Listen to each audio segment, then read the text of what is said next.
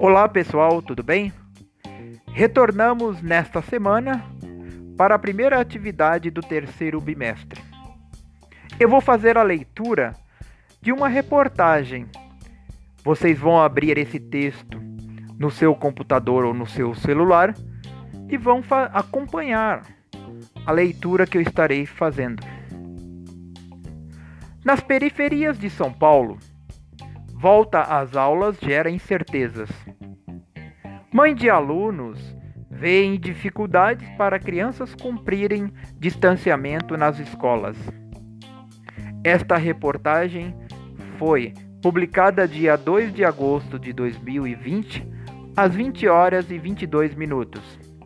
Quem escreveu foi a jornalista Ana Beatriz Felício, para a Folha de São Paulo. Em Carapicuíba, na Grande São Paulo, a manicure Karina Nascimento de Carvalho, de 29 anos, vê com preocupação a ideia de volta às aulas no começo de setembro, em meio aos casos de Covid-19. Se para nós, adultos, já é difícil manter o isolamento, imagine para uma criança, questiona. Mãe de Rodrigo, de 9 anos, que cursa o quarto ano em uma escola pública estadual da cidade, ela entende que ficar em casa agora é o mais seguro, já que Rodrigo tem problemas respiratórios, como rinite e asmas.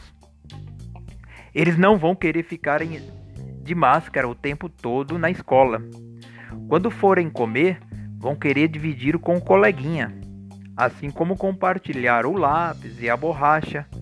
Eles são muito pequenos ainda, não têm a noção do perigo, afirma a mãe. O sentimento de Karina não é um consenso entre as mães pelas periferias de São Paulo, mas indica as dificuldades do retorno presencial. Em geral, todas as mães têm preocupação com o processo e os riscos de contágio da Covid-19. Por outro lado, a necessidade de trabalhar e não ter com quem deixar os filhos tem sido um problema durante a paralisação. Karina trabalha no regime MEI, microempreendedor individual, fazendo unhas em um salão de um shopping localizado em Alphaville, bairro empresarial e rico de Barueri, cidade vizinha, na Grande São Paulo. Voltou a trabalhar na segunda semana de julho e quem vem cuidando de Rodrigo é a mãe, a mãe dela, Lucimar, de 52 anos. No entanto, nem sempre a avó pode ficar com a criança, pois precisa sair para consultas médicas. Além disso, Karina conta que o filho encontra dificuldades em fazer as atividades escolares em casa. Acredito que o ensino possa vir com o tempo, mas a vida não. É mais fácil a gente aprender depois do que perder as pessoas que a gente gosta, comenta. No Sacomã, Sacomã na zona sul de São Paulo, Karina Ramos de Lucena, de 31 anos, vive uma situação diferente. Há quatro meses, ela trocou a rotina na recepção de uma escola particular na Vila Prudente, zona leste de São Paulo, para ficar em casa em período integral com o filho Giovanni, de 3 anos, com quem mora no bairro Jardim Santa Teresa. Demitida da escola, Karina espera uma recontratação quando as aulas voltarem, o que fará com que o pequeno também precise voltar à escola. Giovanni é aluno de creche pública desde os sete meses de idade. E Karina tem medo de perder a vaga que demorou seis meses para sair. Sou a favor da volta às aulas. Eu digo por mim, que preciso trabalhar e não tenho nenhuma ajuda para cuidar dele. Conta a mãe vou precisar mandá-lo para a escola, porque a única forma de sustentá-lo é voltar a trabalhar. Porém, a recepcionista pondera que há necessidade de menos alunos por sala. Eles têm que fazer um plano, como nas férias, que só vão para a escola as crianças cujos pais realmente trabalhem. No estado de São Paulo, a previsão para o retorno presencial das aulas particulares e públicas estaduais é em 8 de setembro, o que depende do avanço da flexibilização da quarentena, o Plano São Paulo. o plano divide em cores as cidades com base no número de casos de Covid-19 e leitos hospitalares disponíveis para definir se comércios e estabelecimentos podem abrir. Inicialmente, a retomada das aulas seria possível se todo o estado ficasse por 28 dias na fase amarela de reabertura. No entanto, nesta semana o governo fez uma recalibragem no plano com novas regras. Caso 80% da população estiver nessa fase pelo período estabelecido, as aulas poderão ser retomadas presencialmente. Dentro do plano de volta às aulas, estão previstos alguns critérios de segurança. Na primeira etapa, cada escola só poderá trabalhar com até 35% da capacidade total em sala de aula, com exceção da educação infantil. Alunos e funcionários deverão obedecer o distanciamento de um metro e meio de distância. Os recreios e intervalos deverão ser feitos em turmas revezadas e EPIs, significa equipamentos de proteção individual, deverão ser distribuídos para professores e funcionários, além do uso obrigatório de máscaras. A opinião na casa da desempregada Dayana Alcântara da Silva Araújo, de 24 anos, caso a volta às aulas presenciais este ano seja obrigatória, é unânime. Seria melhor que os três filhos perdessem o ano. Meus filhos não vão voltar. Prefiro que eles fiquem em casa. É um risco a menos que eles estão correndo. E se falarem que se eles não forem perderão o ano, tudo bem, vão perder. Prefiro eles em casa saudáveis. Conta. Diana é mãe de Leonardo, de 9 anos, de José Alejandro, de 5 e Anthony, de 1 ano. Ela mora com os filhos e o marido no bairro Jardim São Bento Novo, no Capão Redondo, no extremo sul da cidade. Todas as crianças estudam em escolas municipais. Mesmo com menos alunos por sala, ela diz não acreditar que as crianças conseguirão cumprir os protocolos sanitários. Não vai funcionar, porque os funcionários não vão estar presentes em todos os momentos para ficar olhando as crianças, mesmo se fizerem uma cota por sala. Ainda são muitas.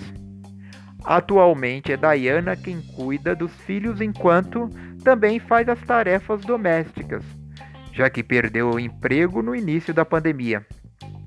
A pandemia foi muito ruim para a gente na questão financeira. Se meu marido não estivesse trabalhando, teria que pedir ajuda aos familiares. No âmbito municipal, a proposta de retorno às aulas presenciais foi aprovada em primeira votação na Câmara na última quarta-feira, dia 29 e passará por uma segunda rodada na casa na próxima semana, antes de ir para a sanção do prefeito Bruno Covas, do PSDB. O texto não fixa a data para a volta e prevê, dentre outras diretrizes, que os pais possam escolher se os filhos vão ou não às escolas, que os alunos tenham aprovação automática no ano letivo de 2020 e que uma parcela dos estudantes tenha ensino integral. Além disso, autoriza a compra de vagas em instituições privadas de ensino e a contratação emergencial de profissionais, o que gerou críticas entre a oposição, parte da população e os profissionais da educação pública. De acordo com uma pesquisa feita pela Datafolha e divulgada no dia 26 de julho, para 76% dos brasileiros, as escolas deveriam continuar fechadas nos próximos dois meses por causa da pandemia. É o que pensa Aparecida da Conceição Rodrigues, de 40 anos, moradora da cidade de Tiradentes, na zona leste da cidade. Ela e o marido dividem a opinião de que a filha, Sara, de 11 anos, só voltará à escola no próximo ano. Aluna de uma escola pública municipal, a jovem cursa o sexto ano e apesar de não estar muito motivada com as aulas online, se possível, continuará em casa. Não gostaríamos de mandar. É muito difícil controlar essa criançada na escola, conta Aparecida. Donos de um bar e mercearia, o casal de microempreendedores ficou com o comércio fechado por, dois, por quase dois meses, quando a renda da família chegou a zero. No começo foi um choque. Estava muito assustada, mas estamos voltando aos poucos. Com a retomada ao trabalho, mas não às aulas, Sara fica com os pais no estabelecimento. Porém, Aparecida aponta outra solução para famílias que, diferentemente delas, não possuem com quem deixar as crianças. Com certeza, a volta opcional seria uma boa opção. Na última terça-feira, dia 29, o Conselho Nacional de Educação, CNE, recomendou aos sistemas de ensino de todo o país a flexibilização do controle da frequência escolar e a garantia aos pais sobre a decisão da volta às aulas. O documento ainda precisa ser homologado pelo Ministério da Educação. Gente, vocês terão que responder essa questão aí. A primeira questão é uma só, né? Caso retorne às aulas no dia 8 de setembro, você acha que os alunos conseguirão manter o distanciamento social? Você acha também que os alunos vão utilizar o tempo inteiro as máscaras e farão a higienização adequada das mãos com álcool em gel? Você acha seguro retornar dia 8 às aulas?